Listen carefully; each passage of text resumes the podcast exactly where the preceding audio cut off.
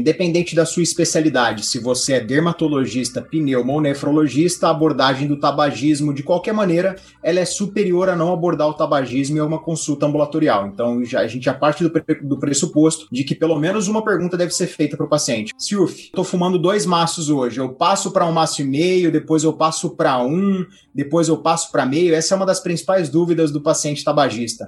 Esse é o Ricardo Siuf, o Ricardo é um colega pessoal, tenista, amigo meu, e que ele é pneumologista formado pela Unicamp. O Ricardo, dentre outros projetos de educação, tem o Pneumocast, que é um podcast voltado para o ensino da pneumologia, com muito mais atenção para estudantes. Não perca lá o Pneumocast. Os melhores papers publicados, interpretados a fundo por um time de especialistas em oncologia. Seja muito bem-vindo a mais um episódio do Clinical Papers Podcast.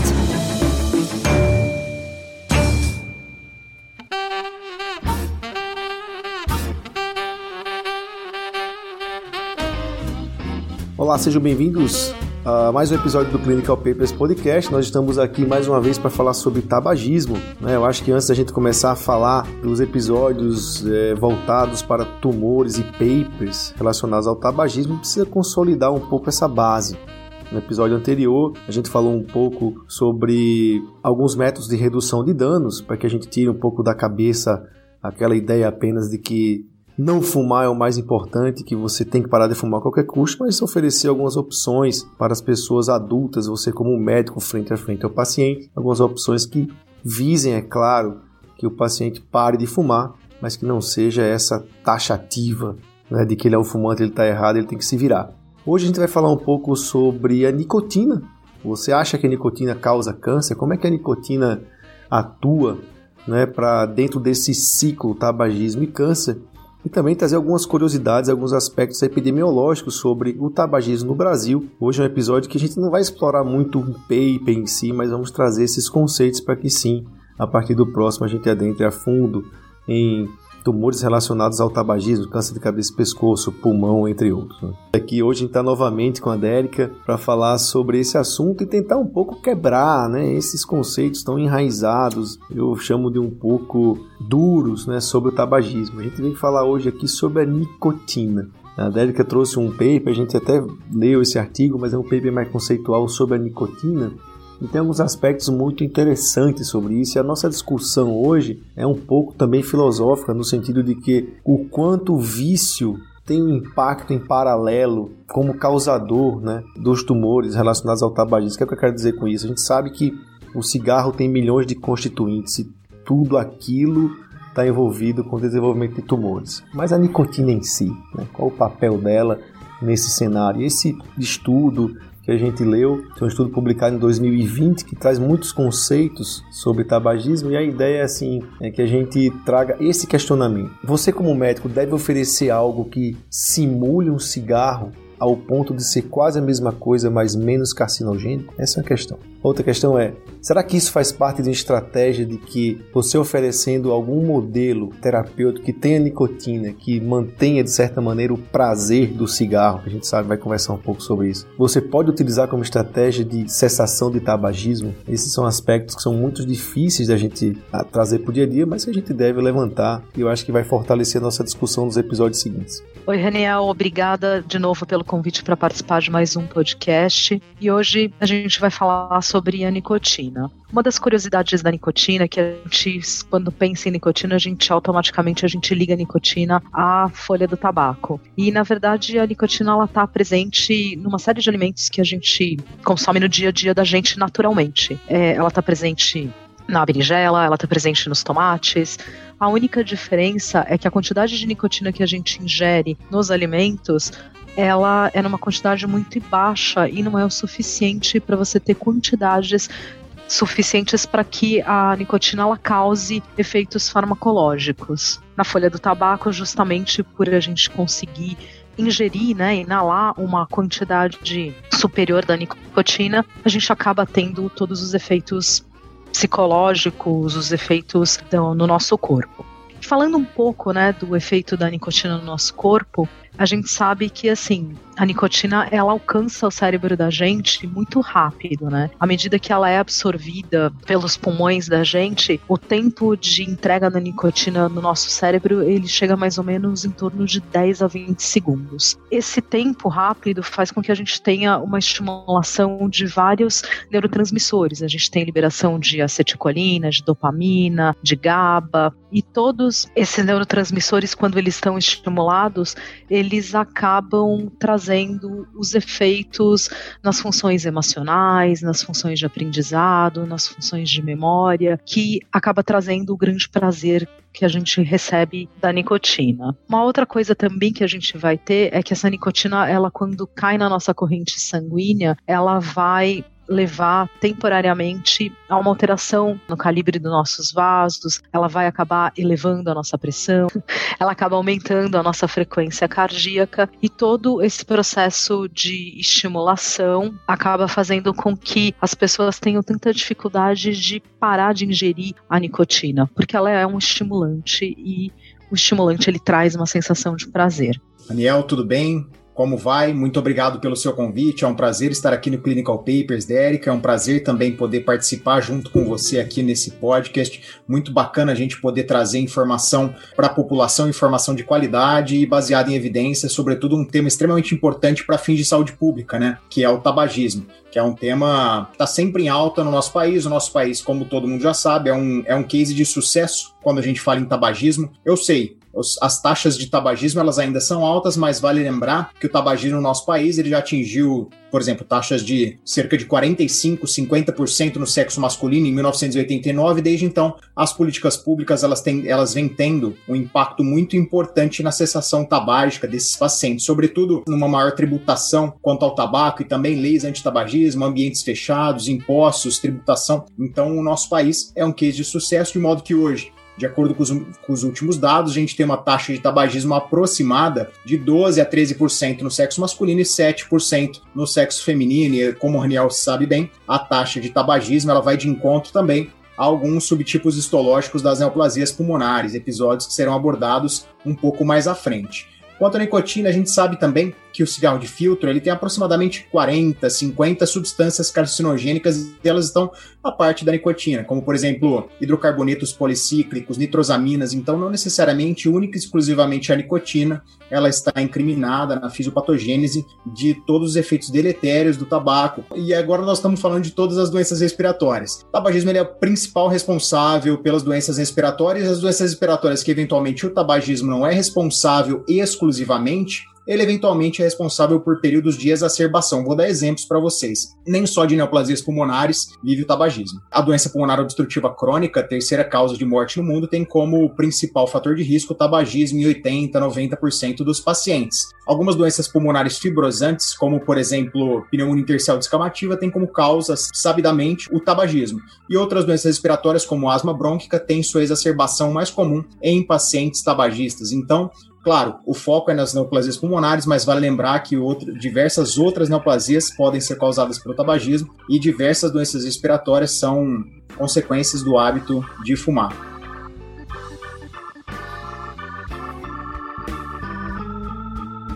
Os melhores papers publicados interpretados a fundo por um time de especialistas em oncologia. É, eu acho que é legal conversar sobre isso, mas eu queria polemizar um pouco aqui nossa conversa. Um dos motivos que eu estou trazendo aqui nessas questões é o seguinte: quando a gente fala, ah, ok, o tabagismo ele tem relação com tumores, mas será que o papel da nicotina no efeito direto desses tumores, ela existe? E eu vou dizer a vocês, vou adiantar que provavelmente não. Se não fosse isso, ninguém ia oferecer PET de nicotina para tratar o tabagismo no paciente que tem câncer de pulmão.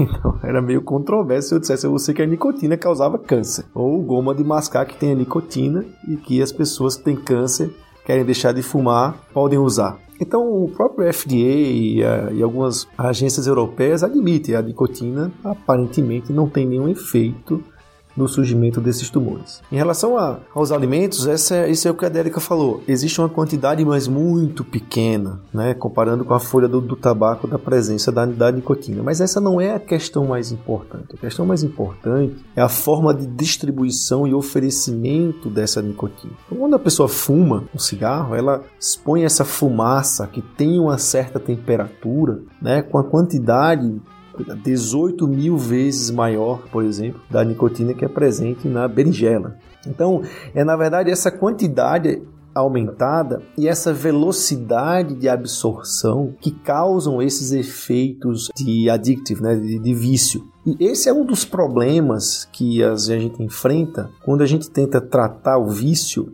oferecendo alguns similares que têm a nicotina, mas não tem o mesmo efeito, porque essa velocidade de distribuição ela é diferente. Quando eu dou um chiclete que tem nicotina, o pico, né, esse tem um artigo bem bacana, tem um gráfico, vou até colocar disponibilizar para vocês, mas o pico de concentração sanguínea, ele é numa curva completamente diferente da de um cigarro. Quando você faz um PET, é uma curva meio que crescente e lenta. Então, uma coisa que você em poucos minutos daria essa satisfação, o pet ele demora a trazer essa sensação. Lembrar que existe uma questão cultural em volta, uma questão de bem-estar. Você tem, imagina aqui, está em São Paulo hoje, diz que amanhã vai fazer 5 graus. Eu sou um fumante. Eu tô aqui em casa, meio sozinho, deprê naquele frio e pá, fumo um cigarro que esquenta meu pulmão. Olha a sensação que isso traz. O problema, eu acho que a nossa discussão aqui hoje é, e eu queria bater nessa tecla, é o seguinte: o quanto vale a pena você combater um vício com outro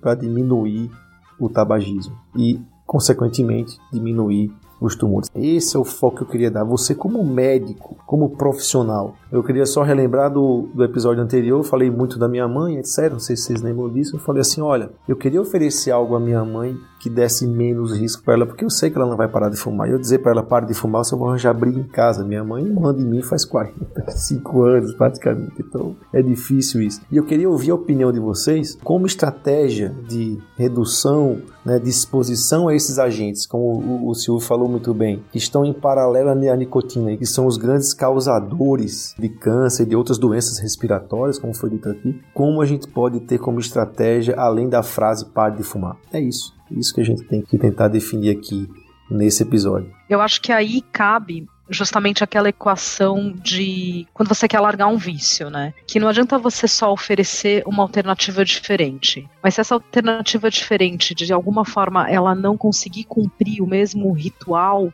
para a pessoa, dificilmente essa pessoa vai trocar. Então, é justamente assim, não adianta nada você oferecer um cigarro sem nicotina, sem nada. Se essa pessoa ela não obtiver nada daquela alternativa, ela não consegue trocar. Então, por isso que é tão difícil você oferecer alternativas porque quando você vai trazer elas, você não pode simplesmente eliminar tudo. Você tem que ainda assim trazer alguma coisa que relembre ou o ritual, que traga o sabor, que remeta alguma coisa e que seja menos nociva. Eu acho que isso é um ponto que vale. Uma coisa pontuada interessante pelo Ricardo, que eu acho que vale até aqui um pouco de reflexão, é que quando a gente fala em tabagismo e número de tabagistas no Brasil, a gente fala sempre em relação a porcentagens, né? E vale a pena às vezes a gente ver que a população brasileira, ela aumentou bastante nos últimos anos. Então, por mais que a porcentagem ela tenha diminuído, em números absolutos a nossa população ela aumentou. E vale a pena então a gente pensar que existe existe ainda um número significativo de fumantes no Brasil.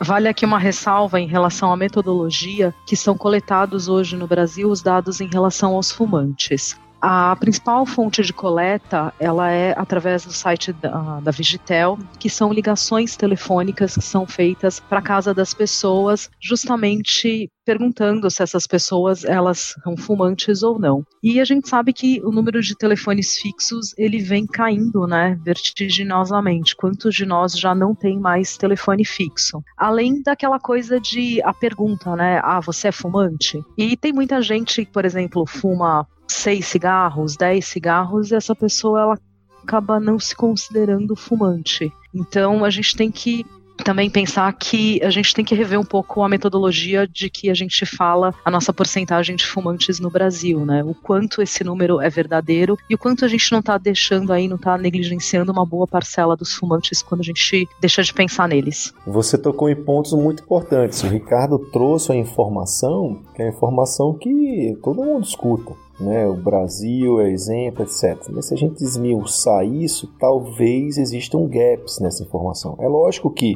quando você fala assim, pô, reduziu de 40 para 17, para 20 que seja, dificilmente isso não tem um impacto né, positivo. O problema é, será que esse impacto ele é real? Essa diferença entre o relativo e o absoluto? Está né? falando aqui do número relativo e absoluto. Se você 10% de 10 é uma coisa, 10% de mil é outra. Então eu acho que é isso que você trouxe é muito interessante. Eu pessoalmente vou pesquisar isso agora, fiquei curioso para ver realmente esses dados.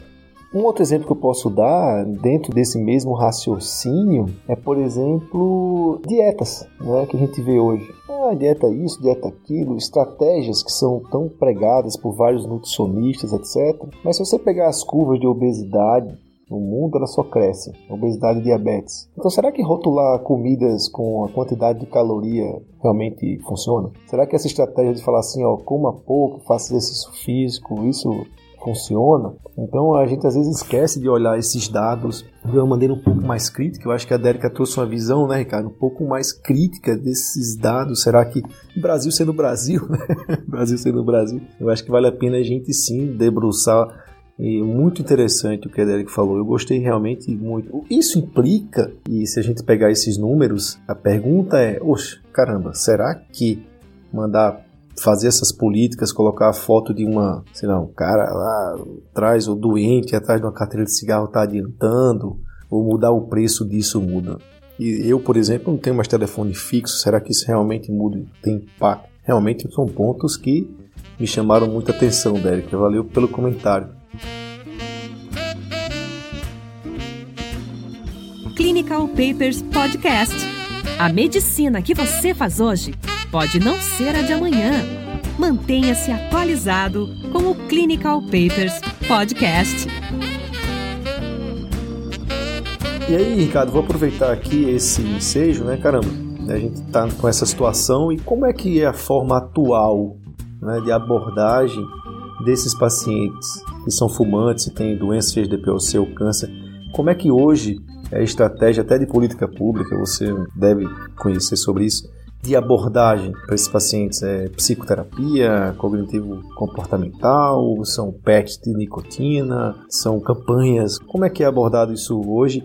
Então, hoje falando sobre a abordagem sistemática do tabagismo no âmbito ambulatorial, como ela é feita? Primeiro, você, independente da sua especialidade, se você é dermatologista, pneuma ou nefrologista, a abordagem do tabagismo, de qualquer maneira, ela é superior a não abordar o tabagismo em uma consulta ambulatorial. Então, já, a gente já parte do, do pressuposto de que pelo menos uma pergunta deve ser feita para o paciente. Ah, o senhor fuma? Fuma. E aí? O senhor está disposto a saber quais são os malefícios, eventualmente, como é a, a fisiopatologia também da dependência, quais são as prováveis doenças associadas ao tabagismo? E aí, claro, em toda consulta também a gente tem que avaliar o estágio do vício do paciente, tá? Quais são os graus de clemente proteástica que o paciente está. O paciente está no estágio de pré-contemplação, o paciente está no estágio de contemplação ou o paciente está no estágio de ação. O paciente virou para você e falou, doutor, eu quero parar daqui 10 dias. E aí?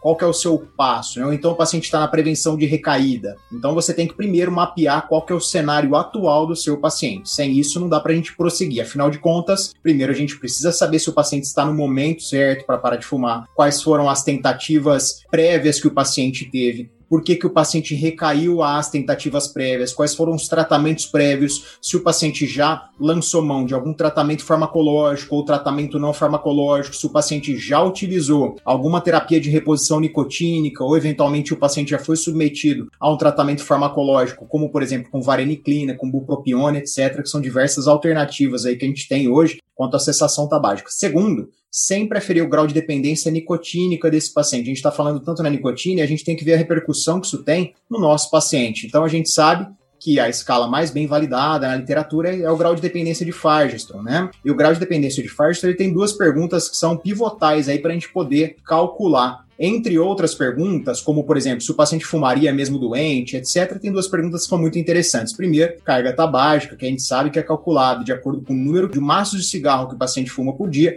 multiplicado pelo período em que o paciente fumou. Vale lembrar que cada maço de cigarro industrial tem 10 cigarros. E aí, uma outra pergunta muito interessante que a gente tem que fazer quanto tempo depois que ele acorda ele fuma o primeiro cigarro. E aí, se for menor que 5 minutos, o grau de dependência nicotínica, com certeza, baixo não vai ser. Tá? Então o paciente tem aquela fissura pelo primeiro cigarro. E a gente tem que sempre perguntar também se o paciente faz uso de algum substituto de gratificação oral, como por exemplo, ah, o paciente na hora que não fuma chupa uma bala, o paciente está evoluindo com ganho de peso após ter cessado o tabagismo, ou se o paciente ainda está em programação para cessar o tabagismo, se tem algum hábito do paciente que sempre remete ele ao tabagismo. Mais um exemplo. Ah, na hora que eu acordo, eu só fumo quando eu tomo a primeira xícara de café. Ou então só quando eu bebo com meus amigos no período de fim de tarde eu fumo. Então, a gente tem que sempre levar isso em conta para a gente poder estabelecer uma boa estratégia de cessação tabágica para esse paciente. Uma outra coisa, o que motiva o paciente a parar de fumar? Sempre tentar encontrar um motivo. Um estudo feito no ambulatório da Unicamp pela professora Renata Azevedo viu que, claro,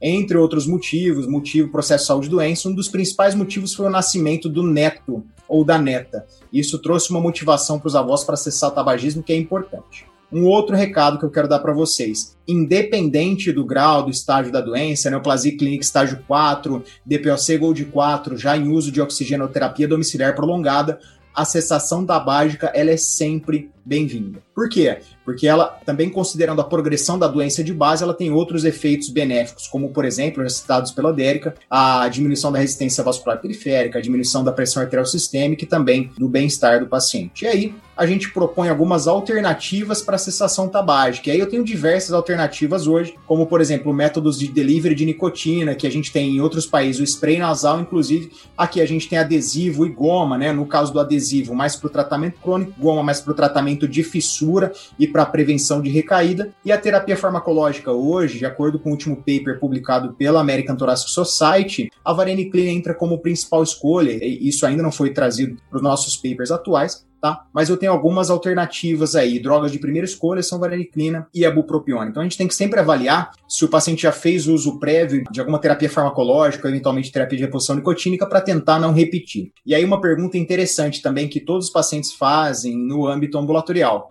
Silf, tô fumando dois maços hoje. Eu passo para um maço e meio, depois eu passo para um, depois eu passo para meio. Essa é uma das principais dúvidas do paciente tabagista. A cessação ela tem que ser abrupta, claro que programada pelo médico, programada pelo psicoterapeuta. Sempre a terapia cognitivo comportamental ela tem que vir em paralelo, mas é, a questão da cessação tabágica ela tem que ser abrupta. Por quê? Pacientes que param subitamente eles têm um menor índice de recaída quando comparado aos pacientes que param aos poucos o o hábito de cessação tabágica. Então, a partir desses dados clínicos, a gente propõe um tratamento e, claro, orientando a depender dessas variáveis clínicas dos pacientes. Eu acredito como médico, a gente isso é um consenso e não tem como qualquer médico dizer algo diferente disso. Em primeiro lugar, o paciente ele tem que de todas as maneiras tentar parar de fumar. Mas a gente sabe que na impossibilidade desse paciente parar de fumar, é importante que a gente consiga oferecer para esses pacientes formas de risco reduzido. Você simplesmente oferecer uma goma de nicotina ou um PET de nicotina. Muitas vezes, como não substitui o ritual dessa pessoa de fumar, acaba não sendo o suficiente para que essa pessoa consiga abandonar o vício. E aí você conseguir oferecer coisas que, de alguma forma,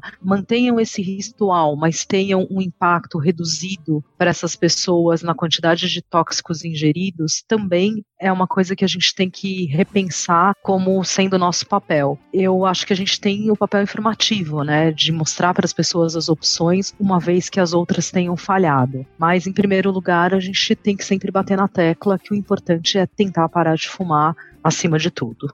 Depois do que a gente conversou aqui, ficou uma pergunta na minha cabeça que é: será que nós somos um case de sucesso mesmo? E será que essa impressão de sucesso faz com que nós mantemos, por exemplo, estratégias muito ruins de que pare de fumar. Né? Goma e PET são ruins para você combater o vício, a gente sabe disso. a forma de distribuição e oferta da, da nicotina nem se compara com cigarro. Medicações nem sempre são fáceis de ser adquiridas e muito menos usadas. E dizer taxar o paciente de pare de fumar amanhã ele sem ter um neto, né, filho? Sem ter um neto para vislumbrar talvez não seja boa estratégia. Eu acho que a gente tem que voltar um pouco e avaliar essas novas formas de oferta. Eu tive uma parente próxima, inclusive, e que ela ela fumava. E ela teve um câncer, não lembro bem se era colo de útero ou endométrio, não lembro bem. E ela foi tratar no hospital público aqui de São Paulo, não vou dizer qual. E aí, quando chegou lá, a médica falou: Olha, ou você para de fumar, ou você não vai ser tratado aqui. O que, é que aconteceu? Ela mentia. É claro, mas só que ela não conseguia disfarçar, coitada. Então, assim, ela estava com câncer grave, uma pessoa que fumou a vida inteira ela não conseguiu parar de fumar, ok? Ela não conseguiu parar de fumar. Ela ia lá para o tratamento e ela ia morrendo de medo de ser descoberta. Ela ia estressada para a médica. Ela tinha vontade de ir para aquele lugar, ela não tinha. Então o que eu estou falando é isso. Eu não estou querendo aqui que a gente vá na, na Globo 4 horas da tarde e eu fe... não é isso. O que eu estou dizendo é que você diante desse doente, então eu sou oncologista, cirurgião oncológico, trabalho com câncer. O foco do meu podcast, o público é esse. Então o que eu estou querendo é que abram a cabeça para você não pode abordar uma paciente com câncer que fuma dessa maneira, entendeu? Você não pode falar assim, se a senhora parar de fumar, a senhora não vai ser tratada, tem muita gente que quer ser tratada. Cara, isso é, isso é um absurdo. Mas eu queria ouvir de vocês, né? E eu queria um pouco fazer com que as pessoas parem de ser preto e branco, preto e branco, não estou aqui foi igual uma vez que eu estava conversando com uma nutricionista amiga minha, né? Falando sobre essa dieta low carb e tal. E ela falando isso, isso e aquilo, falando um monte da dieta. Eu falei, mas peraí, você já parou para ler sobre isso? Por exemplo, eu não gosto de Freud. Mas eu já li Freud para falar que eu não gosto de Freud. As pessoas às vezes não gostam de algo que nunca nem leram, entendeu? nunca nem foram a fundo para dizer, elas simplesmente aceitam essa ideia, pescam uma coisinha ou outra e falam que não. Então, assim, eu acho que queria finalizar esse episódio e acho que a partir do próximo a gente vai falar mais né, do Clinical Papers, como ele é mesmo, dos artigos e tal, mas eu queria finalizar esse episódio para convidar né, a vocês, ouvintes, a fazer essa reflexão sobre essas estratégias de mudança. Eu não sabia que no Brasil não tem o spray de nicotina. Por que não tem? É uma forma que tem um pico maior né, de spray. Não estou falando de cigarro eletrônico, está longe disso. Sim, existem opções bem modernas né, de oferta da nicotina que pode de repente fazer essa ponte para o cara parar de fumar. Né? A gente não sabe realmente o impacto. O que eu sei é que existem políticas de saúde pública Inclusive no episódio anterior, é, a gente viu bem isso e que esses conceitos que ficam enraizados na nossa cabeça, sabe? Ah, isso é terrível, de repente estejam atrapalhando estratégias realmente eficazes disso. Queria fazer esse convite para vocês, queria ouvir a opinião eu acho que essa discussão ela tem que ser levantada. Né? Eu queria agradecer mais uma vez ao Ciuf e à Dérica, né, Dérica, sobre trazer esse tema polêmico de uma maneira um pouco mais suave aqui, um pouco mais leve, e que a gente possa trazer essas questões para o seu dia a dia, você como médico, como oncologista ou não, para que você reflita um pouco mais sobre como utilizar essas estratégias de cessação tabágica. Eu fico por aqui, um grande abraço e até semana que vem. Daniel, Dérica, muito obrigado pelo convite, parabéns pelo compromisso aí em levar informação de qualidade e também fazer os ouvintes entenderem que trata-se de uma doença, o tabagismo, e deve ser tratada como tal. Já foi considerado um hábito glamorizado pela sociedade, atualmente é e deve ser entendido como uma doença e tratada como tal. Então, parabéns pelo episódio, um grande abraço, obrigado pelo convite. Obrigado vocês dois pela participação de vocês comigo.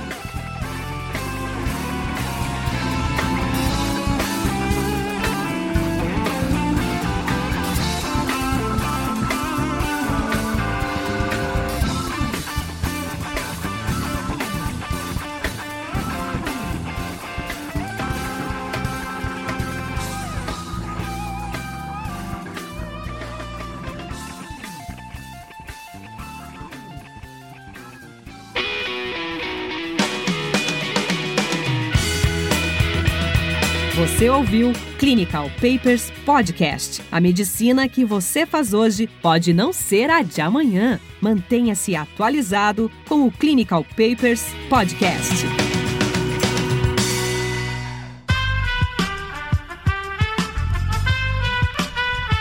Esse podcast foi editado por Aerolitos Edição Inteligente.